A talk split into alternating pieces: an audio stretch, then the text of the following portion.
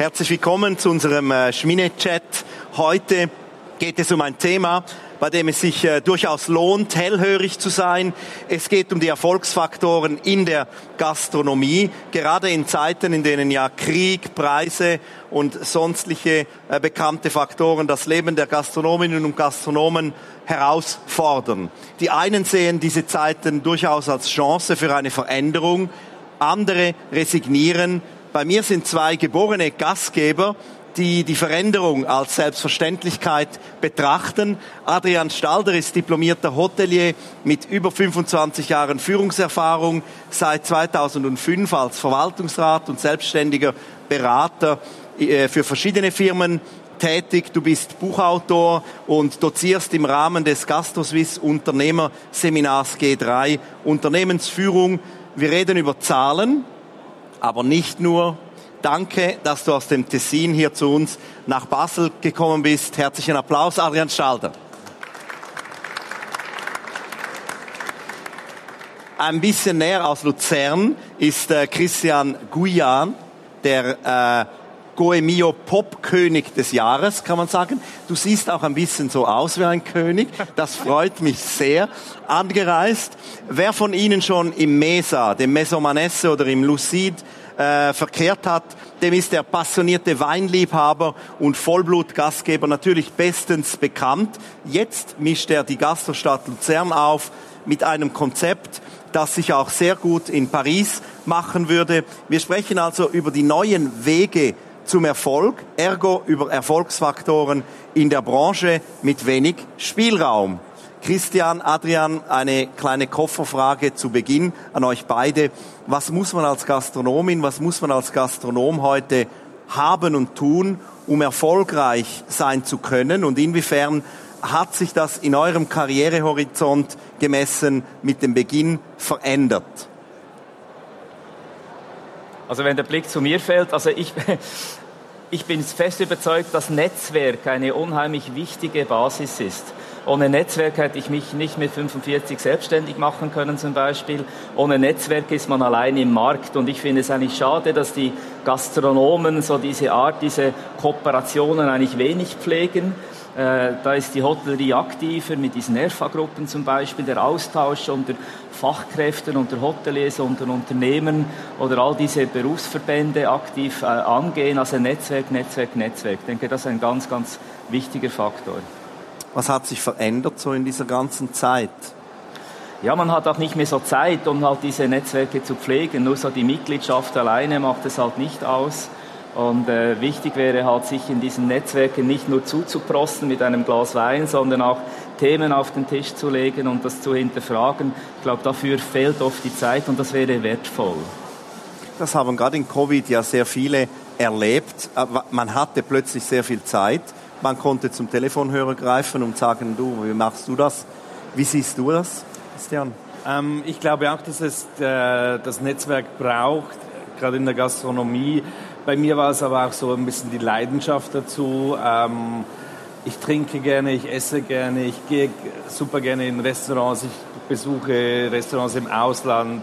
Ähm, dann sicher auch der Durchhaltewille. Die Gastronomie ist kein einfaches äh, Gebiet, ähm, wo es immer mal wieder auch Situationen gibt, wo, man, wo, wo nicht so toll sind, aber es gibt auch sehr viele schöne Sachen und äh, das, hat, das war so mich, das, was mich fasziniert hat und immer noch fasziniert. Für alle, die es noch nicht kennen, äh, wie und aus welchen Überlegungen heraus ist äh, Glu Glu entstanden? Wofür steht es und bist du schon am Expandieren? Ähm, das Glu-Glu war wie so eine spontane Bauchraus-Idee, muss ich jetzt mal so sagen. Ich habe auch mal nur für einen Sommer zugesagt und dann habe ich eigentlich erst verlängert und ich so, okay, da können wir was draus machen.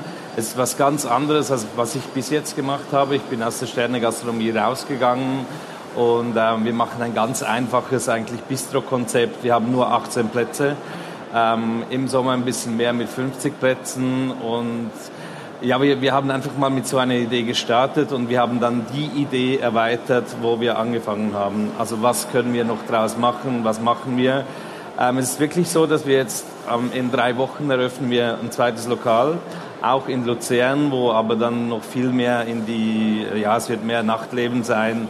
Ähm, ja, ich bin gespannt drauf, aber da geht es eigentlich auch so. Also wir haben, wir haben schon unsere Ideen, unser Konzept, aber ich denke, das kann auch immer wieder angepasst werden und und das ist ja auch das Schöne daran, dass es lebt, dass wir, dass wir nicht immer das Gleiche machen. Muss man heute mehrere Betriebe haben, um erfolgreich zu sein? Nein, glaube ich nicht. Also man kann auch mit einem Betrieb erfolgreich sein. Das, das, es gibt ja genügende, aber es gibt auch die anderen Beispiele wie Andreas Caminada, wo sich äh, mittlerweile auf der ganzen Welt schon ein bisschen verbreitet hat mit seinem Konzept. Ähm, ja, es gibt so beides. Adrian, du warst im Alter von 33 schon auf dem Karrierehöhepunkt, wenn man so will, als Hotelier, äh, ausgezeichnet mit dem Award Unternehmer des Jahres von äh, Ernest Young. Wo liegt das größte brachliegende Potenzial, um erfolgreich zu sein in der Gastronomie? Hm möglicherweise gerade die Punkte, die du erwähnt hast, nicht die Lorbeeren von, von gestern sind der Kompost von heute. Man darf sich nicht auf dem ausruhen, was man mal gemacht hatte. Aufgrund einer Äußerung bin ich seit 33 im Sinkflug. Also das ist genau auch die Schwierigkeit. Man ruht sich auf seinen Lorbeeren aus. Also wichtig ist, sich wirklich hinterfragen, sich zu überlegen, wo könnte ich optimieren, was kann ich anders machen. Ich meine, man spürt beim Christian, wenn er spricht, das ist Unternehmertum, nicht Leidenschaft. Und das Gegenteil vom Unternehmer ist halt Unterlasser. Auch den Mut haben, etwas anzupacken, den Mut haben, sich zu hinterfragen, das ist ein ganz, äh, aus meiner Optik ganz, ganz wesentlich. Also eben auch die Veränderung aktiv anzutreiben, oder? Ja, der Markt verändert sich so schnell. Ich meine, wenn man schaut, wie seit 2019 sich diese, dieses Konsumationsverhalten auch verändert hat und mit den Wegfallen gewissen Infrastrukturen haben sich neu entwickeln können. Die Reinstatistik äh, gab es in den letzten Jahren pro Tag vier Betriebe, die geschlossen wurden, aber es gab fünf, die eröffnet wurden.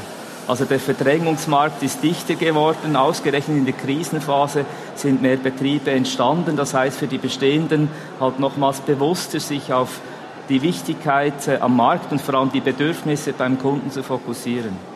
Christian, inwiefern denkst du, dass Trends jetzt für äh, ein neues Konzept wichtig sind? Also marktprägende Trends für die Gastronomie, meine ich hier. Ähm, ich bin da immer ein bisschen vorsichtig mit den Trends, weil ähm, was ist ein Trend? Also man muss ihn, ihn ja immer wie neu entwickeln. Ich finde, ein, wenn etwas schon zum Trend geworden ist, dann muss man schon an den nächsten Trend denken, weil, ähm, mhm. weil für mich ist dann der Trend schon wieder vorbei. Äh, klar, es geht, die Zeit geht ein bisschen, aber ich finde sowieso, Trends sind schon wichtig, aber was sind so, für mich ist das ich habe es jetzt zum Beispiel mit dem Einfachen wieder und so ein bisschen das Klassische, wo ich als Trend sehe. Wobei das gibt es, ich meine klassisch und äh, das, das gibt es ja schon so lange her. Aber ich glaube, wenn man das richtig gut umsetzt, dann äh, kann man wieder einen neuen Trend damit setzen. In der Sonntagszeitung war gerade die Rede von äh, dem Ende der Burgerketten, also diesen Trend von den Burgerrestaurants, der sich jetzt da schon äh, offenbar überholt hat, wo viele Gastronomen aussteigen, weil eben die Konkurrenz auch so groß ist. Also lohnt es sich, in eine Nische zu gehen oder lohnt es sich, auf Trends zu setzen? Ich glaube, es lohnt sich, in eine Nische zu gehen. Auch mal etwas neu zu riskieren oder sich eben zu verändern, was anderes zu machen. Es muss einfach Spaß machen, man muss die Leidenschaft dabei haben, man darf sich selber nie vergessen. Und ich sage immer, wenn wenn man das macht, was man gerne macht und die Leute finden es dann super, dann, äh, ja, dann hat man gewonnen damit. Vielleicht ein Takeout aus dem Gespräch gestern mit Michel Beckler. Er hat gesagt, macht das, was ihr könnt. Also, wenn jetzt du nicht gerne Bier trinkst, macht es wenig Sinn, eine Brasserie zu eröffnen, um Bier zu verkaufen. Inwiefern äh, beeinflussen kulinarische Trends das Geschäft, Adrian? Und wie kann man als Unternehmer diese, diese Trends auch nutzen, um gegebenenfalls halt das Angebot anzupassen. Also dem Sprichwort, das sagt, du solltest dir nur Schuhe anziehen, die dir auch passen. Also einfach aufpassen, dass ein Trend zum Konzept passt, wenn man einen bestehenden Betrieb hat. Also einfach mal fragen, halt den Kunden auch fragen, was ist dir wichtig äh, und nicht einfach jedem Trend aufsitzen. Das ist, ich denke, ist auch ein wichtiger Punkt wichtig beobachten, was an der Branche läuft, was Bedürfnisse sind. Und wichtig wäre halt in der Branche auch mal zu fragen, nicht wenn die einzige Kommunikation, die ich mit einem Servicemitarbeiter im Restaurant führe, ist mit oder ohne Gas, Italien, Italienisch oder Französisch, Dabei gibt es französische Soße gar nicht, weil der Typ hieß French. Also einfach lieber mal fragen, was hat Ihnen am besten geschmeckt, was haben Sie auf der Karte vermisst. Das wäre viel wertvoller, als nur zu schauen, was machen andere. Einfach mal zu schauen, was sind wirklich Bedürfnisse des Kunden. Wenn man im Hotel eincheckt, ist die erste Frage, hatten Sie eine gute Anreise? Aus meiner Optik die dümmste Frage, die man stellen kann, weil das gibt mir keine Infos.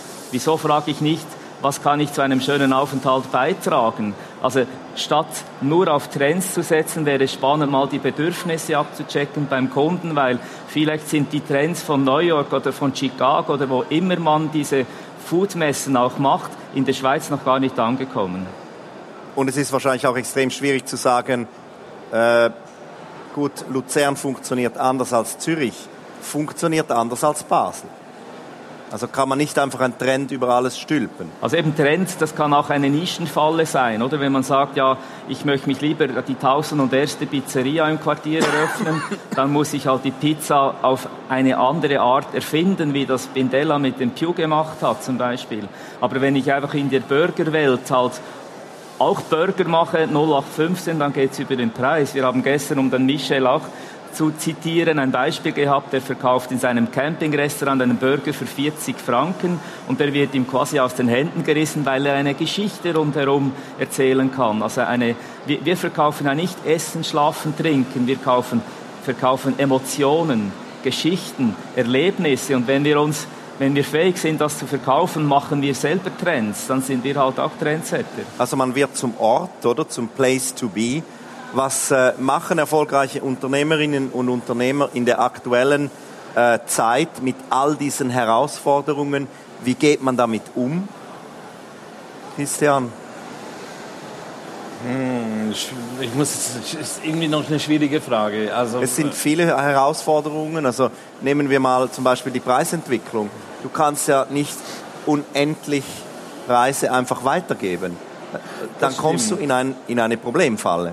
Das stimmt definitiv. Und es ist wirklich auch so, dass, ähm, aber wie Adrian schon gesagt hat, also es ist auch wie so, wie verkauft man das? Also wir, wir kaufen auch sehr regional ein. Äh, mit, ich schaue immer, dass sie äh, super Produkte sind.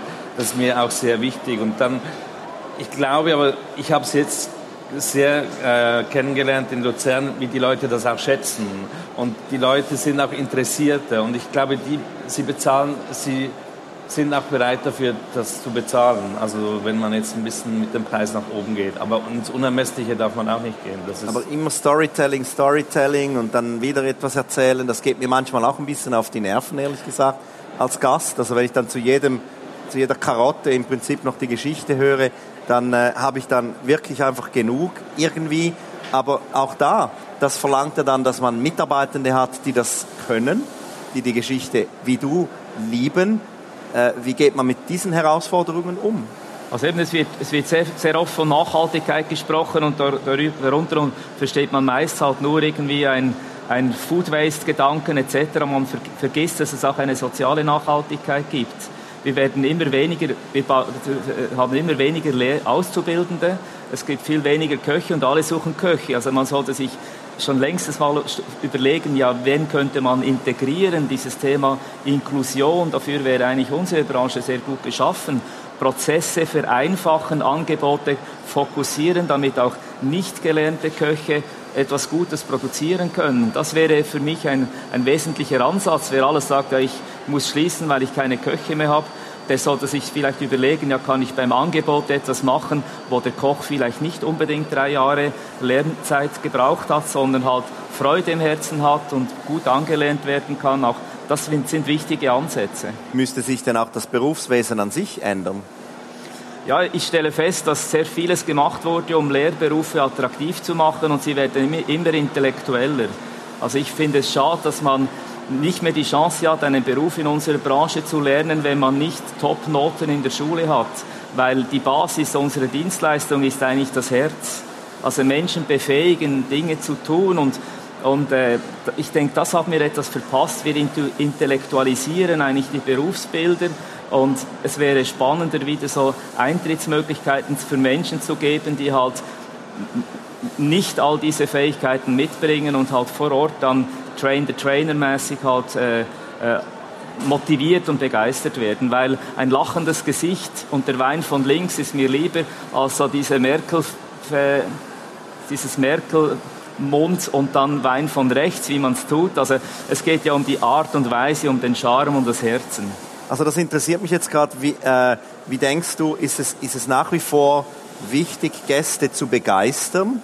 Und inwiefern, weil wir sprechen ja hier von Faktoren, die uns helfen können, noch besser zu werden, inwiefern kann eine Digital Journey äh, dieses, dieses Gefühl, dieses Begeisterungsgefühl einen Gastronomen, eine Gastronomin dabei unterstützen?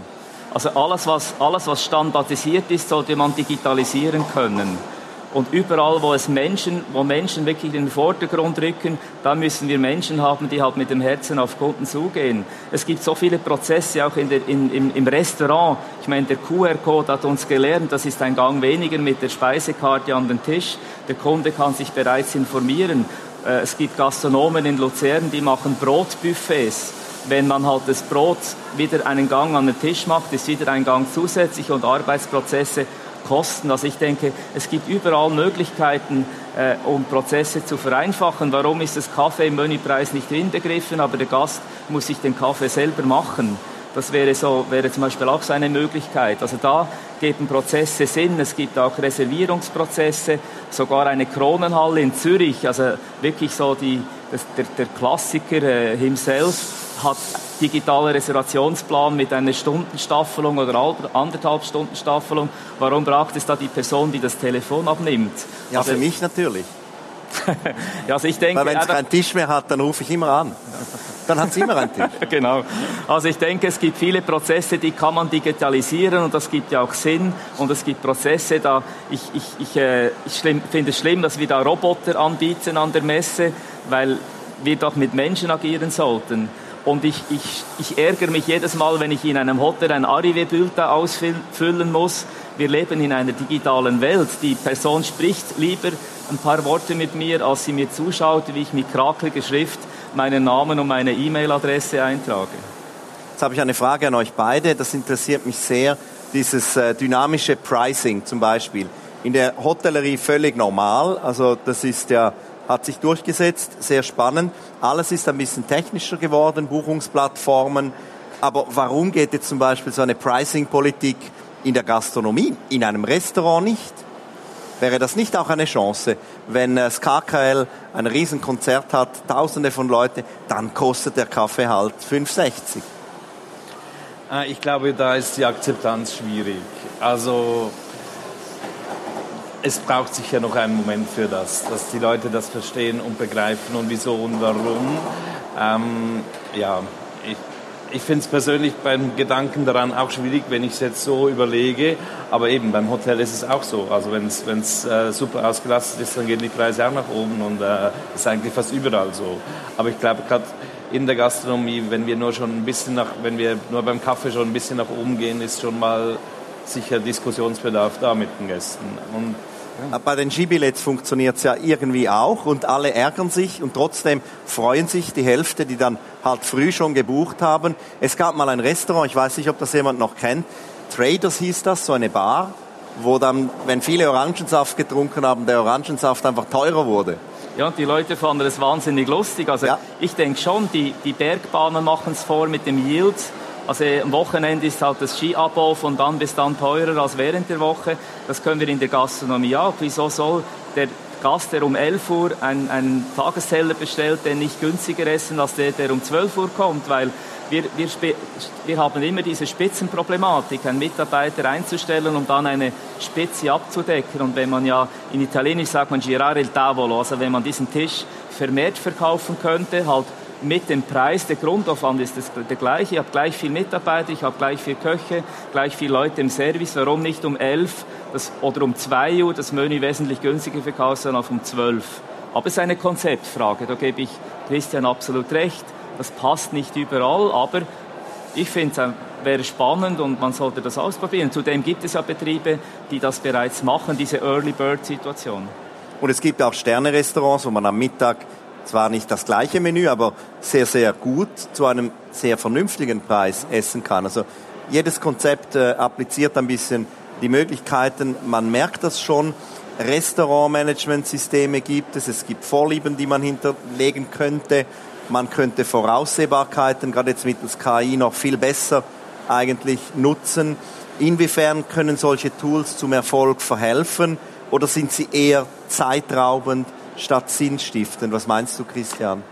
Ich glaube, so Systeme sind super, weil man hat wirklich so die Übersicht. Ich meine, wir haben früher haben wir alles auf Karteikärtchen aufgeschrieben, was hat der Gast, äh, was, was für Vorlieben er hat, was für Wasser er trinkt, damit man schon äh, was weiß. Ich meine, heutzutage kann man das schnell in den Computer eingeben und man hat bei der Reservation kommen gleich die ganzen Informationen. Ähm, zum Glück sind wir so klein. Mit unseren 20 oder 18 Plätzen wir haben kein Reservationssystem, wir schreiben noch alles auf, man muss uns anrufen, wir, wir beantworten jede Mail. Äh, Feedback von den Gästen ist super auf das, weil die sind sich das überhaupt nicht mehr gewöhnt, den, den persönlichen Kontakt bei der Reservierung, eben, dass wir jedes Mail eigentlich selber beantworten. Aber eben, das kann man auch nur bei einer solchen Größe machen, weil alles, was dann größer wird, dann wird es schwieriger. Also eben in Paris gibt es verschiedene Bars in diesem Stil. Ja. Da, da, hat man das Recht, zwischen 11 und 12 anzurufen, um einen Tisch zu reservieren. Äh, und man kommt natürlich nie durch. Also man kriegt auch nie einen Tisch.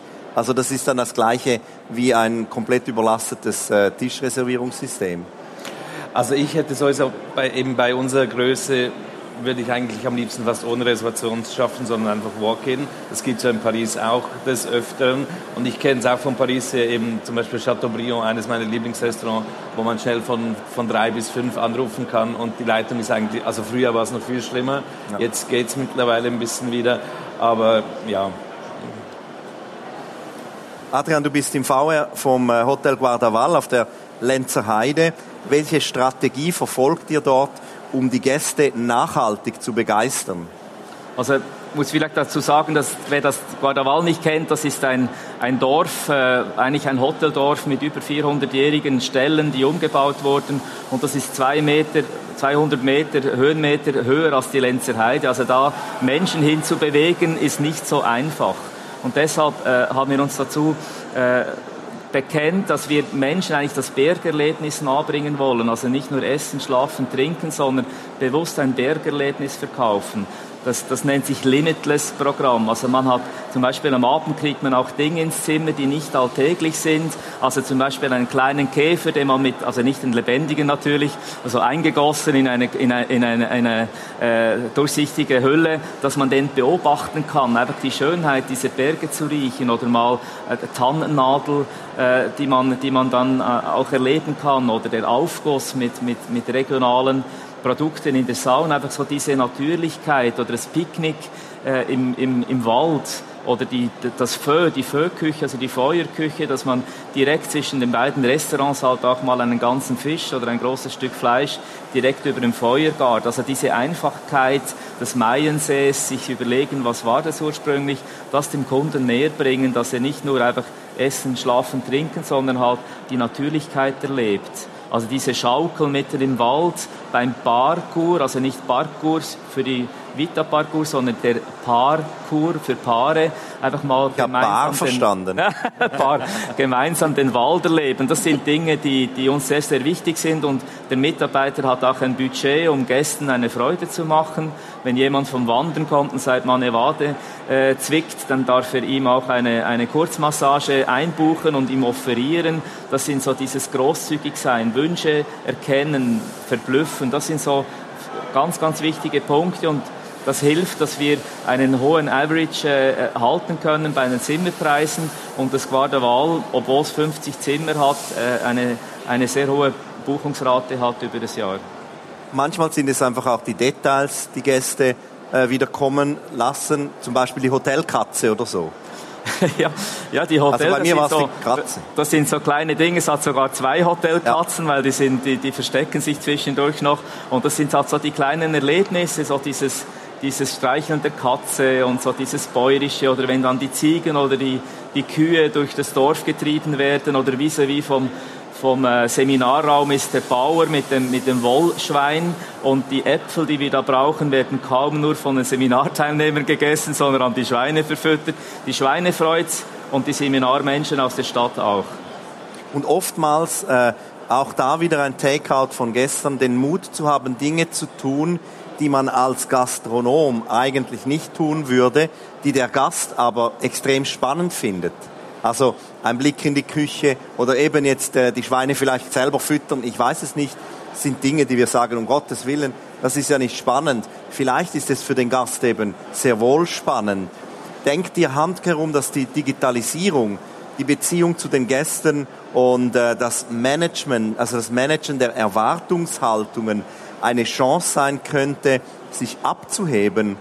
Ich meine jetzt nicht die, die plumpen, äh, äh, wie hat es Ihnen bei uns gefallen, Umfragen nach dem Hotelbesuch?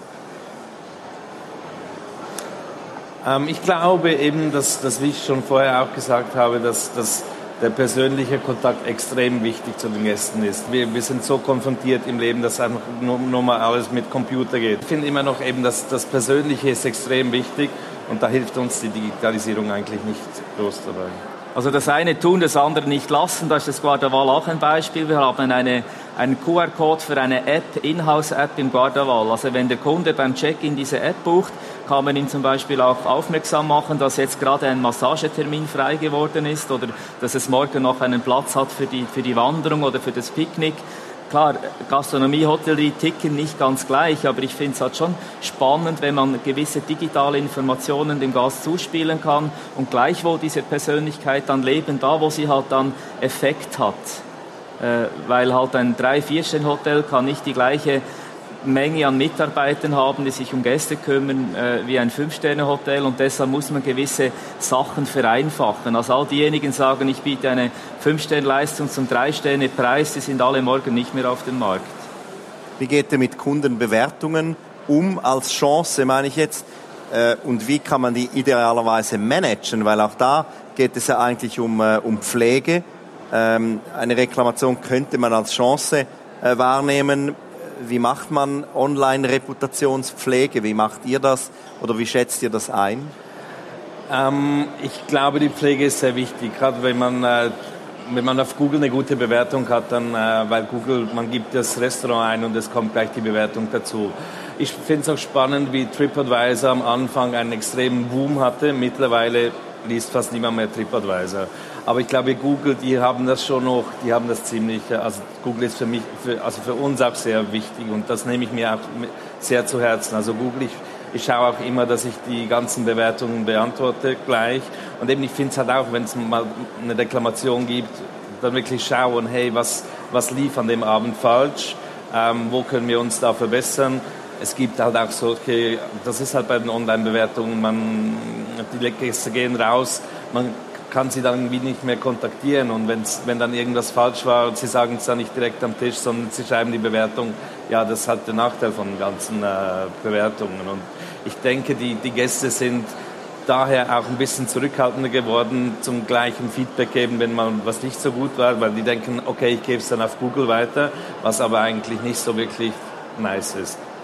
Aber ist das wichtig für euch auch so auf Apps zu sein? Zum Beispiel gibt es so Naturweinbar-Apps. Nicht, dass ihr jetzt eine Naturweinbar seid oder nicht nur seid, aber das kann ja auch helfen. Das kann sehr helfen. Also ähm, es ist noch lustig, weil ich habe das gar nicht richtig wahrgenommen und dann, aber wir haben sehr viele Gäste, wo wegen der Naturwein-App zu uns ja. kommen, weil es gibt in Luzern nicht so viele Naturwein-Restaurants oder Restaurants mit einem Naturweinangebot. Resa oder welche ist das? Wie? Welche ist das?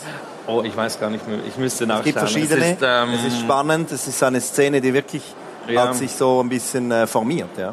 Das ist so. Und, das, und ich, ich, war, ich kannte die App nicht und dann hat jemand gesagt, hey, du musst da unbedingt draufgehen mit, mit, mit dem Gluglo zusammen und dann äh, haben wir das gemacht und das, wir haben wirklich schon oft ähm, Gäste gehabt, welche wegen, dem, wegen der App gekommen sind. Und ich glaube, auch die ganze Naturweingeschichte ist sowieso noch spannend. Also ich, es kommen wirklich, also wir hatten diesen Sommer viele Gäste, wo wirklich extra wegen, dem, wegen den Naturweinen zu uns gekommen sind. Also wieso, okay, ähm, ja. Also die sind interessiert, nehmen auch mal einen Weg auf sich und äh, ja mal dieses Spezifische zu erleben. Wie siehst du das mit den Online-Bewertungen oder noch besser mit der Reputationspflege?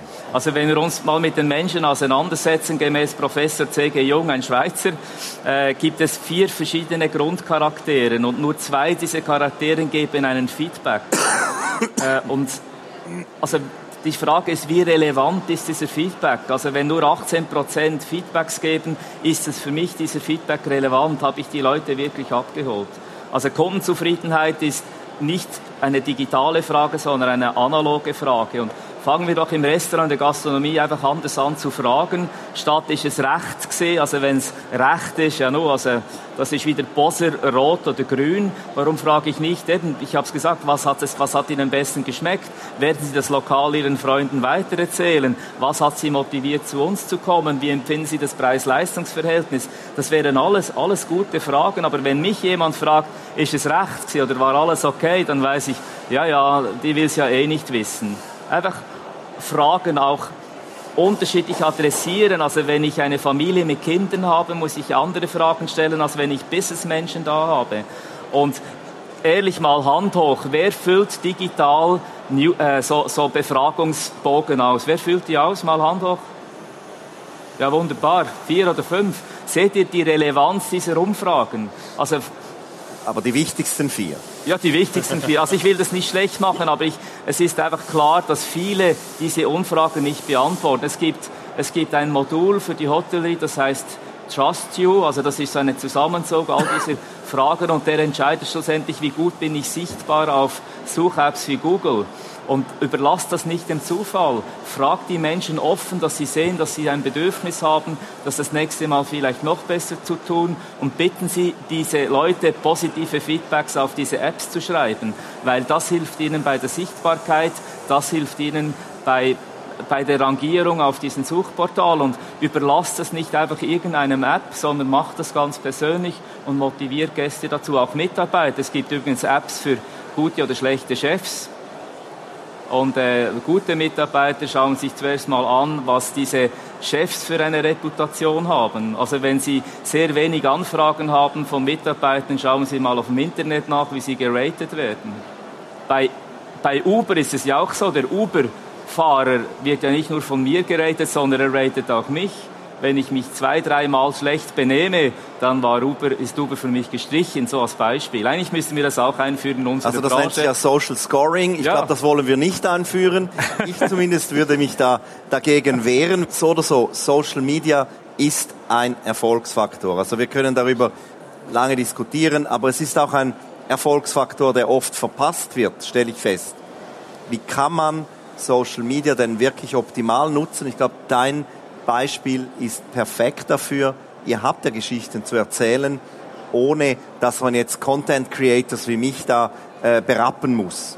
Ja, aber eben ich denke auch, das hat wirklich auch mit der Größe von uns zu tun, weil wir, wir können das wie so alles noch selber erledigen. Ähm, wir, wir, können, ähm, wir haben einen sehr engen Kontakt zu unseren Lieferanten. Wir können mal mit den Lieferanten was machen. Wir, wir verknüpfen uns immer mit den Lieferanten dazu.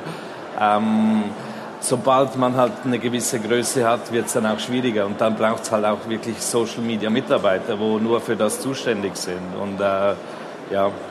Aber die intern sind, also wer, wer, wer auf Social Media ja erfolgreich sein will, aber nicht nur dort, der braucht ja sicher ein klares Konzept. Der, der muss eine Haltung haben. Also äh, ich nehme jetzt zum Beispiel äh, die brutal Lokalhaltung von äh, Billy Wagner. Ich weiß nicht, ob Sie ihn kennen das Restaurant heißt Nobelhart und Schmutzig in Berlin. Daran erkennt man dann plötzlich, wenn man dem folgt, dass Gastronominnen und Gastronomen ja durchaus gehört werden. Also, das, die haben eine riesige Reichweite. Das wiederum generiert Medienanfragen etc. Man kann sich sehr deutlich und gut positionieren über seinen Betrieb, wenn man eben das macht, was man ist und nicht ein fremdes Konzept macht. Wie beurteilt ihr die Branche hinsichtlich Social-Media-Aktivitäten in der Schweiz?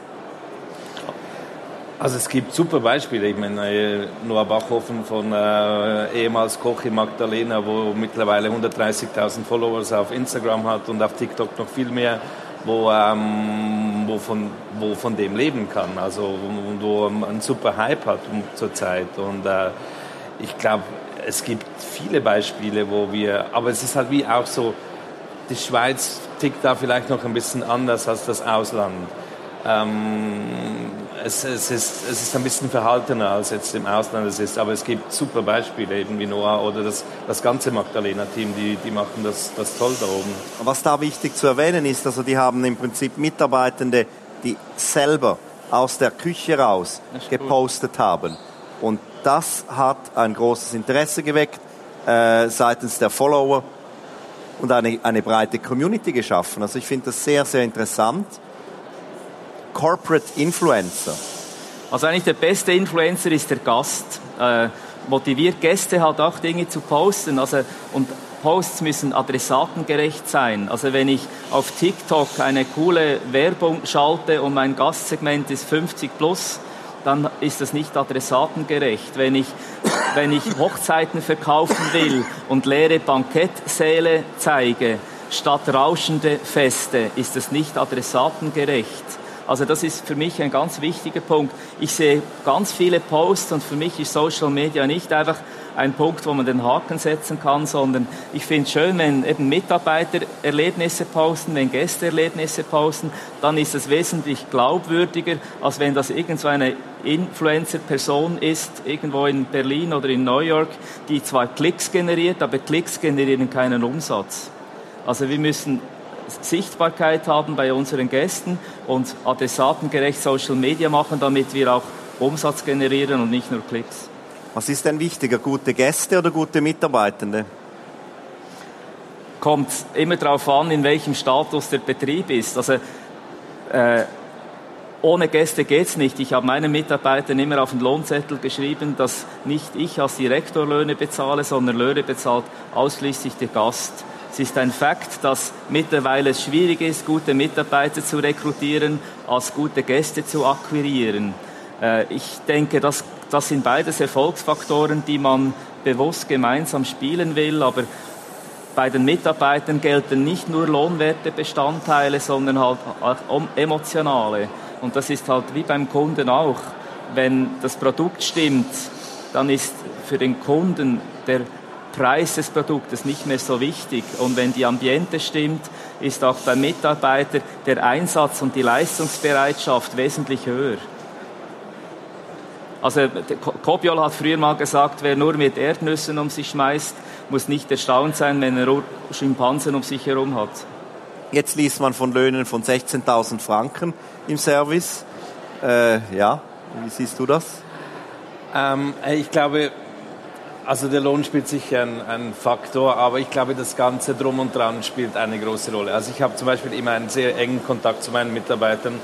Wir sind eigentlich auch, also es sind wie also gerade jetzt im, im neuen Betrieb sind es wie meine Kinder fast. Also wie, äh, ich bin so eng mit denen, sie können auch mit jedem Problem zu mir kommen. Das macht ja auch Spaß, mit den jungen Leuten zu arbeiten, die sind top motiviert. Ähm, Wenn es mal halt ein Problem gibt, dann, dann löst man das zusammen und man geht auf die, auf die Mitarbeiter ein. Und ich glaube, wichtig ist auch, egal bei welcher Größe, ähm, die Leidenschaft und wie man, wie man lebt für die Gastronomie und wie man das vorlebt. Und wenn man ein gutes Vorbild ist und man den Job liebt, dann kann man auch die Mitarbeiter gut motivieren. Wir haben jetzt verschiedene Handlungsfelder uns angeschaut. Wir sind natürlich im Eilzugtempo durch sie durch. Man kann das nicht abschließend diskutieren, das ist schon klar. Es sollen ja auch Inspirationen und Ideen sein, die man mitnimmt, Gedanken, die man äh, vielleicht noch ein bisschen sich äh, durch den Kopf gehen lässt. Welche Handlungsfelder und Chancen haben wir jetzt aus eurer Sicht vergessen? Oder ausgelassen? Also wir haben jetzt über Gäste und über Mitarbeiter gesprochen. Was wichtig ist, sind halt noch die, ich sage denen Supplier, also Menschen, die uns helfen, Qualität zu machen. Also wenn ich von Regionalität spreche, muss ich halt auch mit Bauern der Region Kontakt aufnehmen oder mit Getränkeproduzenten der Region. Also das wäre auch Banker sind zwar nie deine Freunde, aber sind halt wichtige Partner, um, um, um funktionieren zu können. Das gleiche ist Versicherer. Das haben wir jetzt gemerkt in der Pandemie. Wer halt gut beraten war, war auch äh, für, solche Fälle versichert und der andere halt nicht. Also diese Partner, die uns helfen, Qualität zu machen. Und das kann auch das Nachbargeschäft sein, dieses Cross-Selling untereinander, dieses, äh, diese Unterstützung, das denke ich ist ein wichtiges Feld, über das man auch diskutieren könnte. Also Vermittler, Mittlersituation, ein Skilehrer im Berggebiet ist ein wichtiger Zulieferer für die Gastronomie. Also wieso nicht bewusst sich mal um Skilehrer kümmern, als Beispiel äh, als konkretes Beispiel, oder wenn ich halt in einem Stadtgebiet bin, ist halt diese Taxisituation auch nicht selbstverständlich. Wenn, wenn halt man ein gutes Verhältnis hat zu diesen Menschen, sind sie auch spontaner, halt mal Gäste zu uns zu bringen. Supplier. Also ich kenne Restaurants im Engadin, die haben da anfangs Saison eine Tausendernote äh, den Concierges gebracht von den Hotels und gesagt, du weißt ja jetzt, welches das beste Restaurant ist. Suppliers. Was, was äh, denkst du, was haben wir noch ausgeklammert? Ich sehe das auch so ein bisschen wie Adrian, sicher eben die ganzen, äh, es braucht so wie das Ganze, das Gesamtpaket oder auch wie so, wir haben am Anfang so über das Netzwerk gesprochen. Ich ja. glaube, der, der Austausch untereinander ist sehr wichtig, dass ähm, ähm, der Kontakt mit anderen, äh, mit anderen Berufskollegen, der Austausch untereinander, eben auch, dass man äh, essen geht, übernachten geht, ähm, dass, man, dass man das halt wie auch sehr erlebt. Das ist, ja. Ich, ich hätte noch einen Punkt, also Weiterbildung ist auch so ein Thema, das haben wir auch nur so angeschnitten. Also wichtig ist halt, es gibt viele, viele Chefs, die sagen, ich bilde doch meine Mitarbeiter nicht aus, weil kaum haben die die Schulung gemacht, gehen sie weg. Jetzt könnte man ja sagen, und wenn sie bleiben, sind sie nicht ausgebildet. Also Weiterbildung ist ja auch eine Motivation für Mitarbeitende. Mein Großvater war Bauer, hat immer gesagt, die Äpfel fallen vom Baum, wenn sie reif sind. Und unsere Herausforderung als Chef sollte sein, möglichst viele reife Äpfel zu produzieren, weil das wieder Multiplikatoren sind, die helfen, in der Branche ein gutes Image zu, zu, zu prägen. Also das wäre so eine Hauptaufgabe, einfach Menschen zu befähigen und dazu gehört Weiterbildung. Vielen herzlichen Dank, Christian Guyan, Adrian Stalder, für diesen spannenden Talk, dass ihr eure Überlegungen mit uns allen geteilt habt. Allen wünsche ich jetzt weiterhin viele inspirierende Momente an der IGEO und ja, Ihnen allen selbstverständlich gute Geschäfte. Danke vielmals. Danke. Merci.